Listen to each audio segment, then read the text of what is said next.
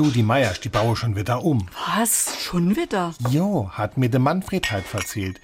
Sie bräuchte den Platz und deshalb würde sie aufs Dach von der Garage noch ein Anbau drauf sitzen. Ah, Du haben sie ja gar keine Terrasse mehr. Doch, wolle sie dann nei an den Anbau dran bauen.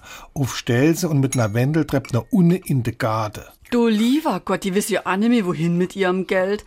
Der Manfred ist immer am Knoddele, umbauen oder anbauen. Jo, aber wenn du mich fragst, sieht das überhaupt nichts aus. Ein Geknaube ohne Ende, wenn du jetzt noch ein Anbau drankommen soll. Ach, das ist dem doch egal. Das ganze Haus ist doch mit seiner Umbauerei schon seit Jahren total verkorkst. SR3. Warum wir so reden. Wie man schwätze. Wenn etwas verkorkst ist, dann ist es unansehnlich, verdorben, verpfuscht. Es ist einfach nicht so, wie es sein soll. Es gibt zwei Erklärungen für die Herkunft des Ausdrucks.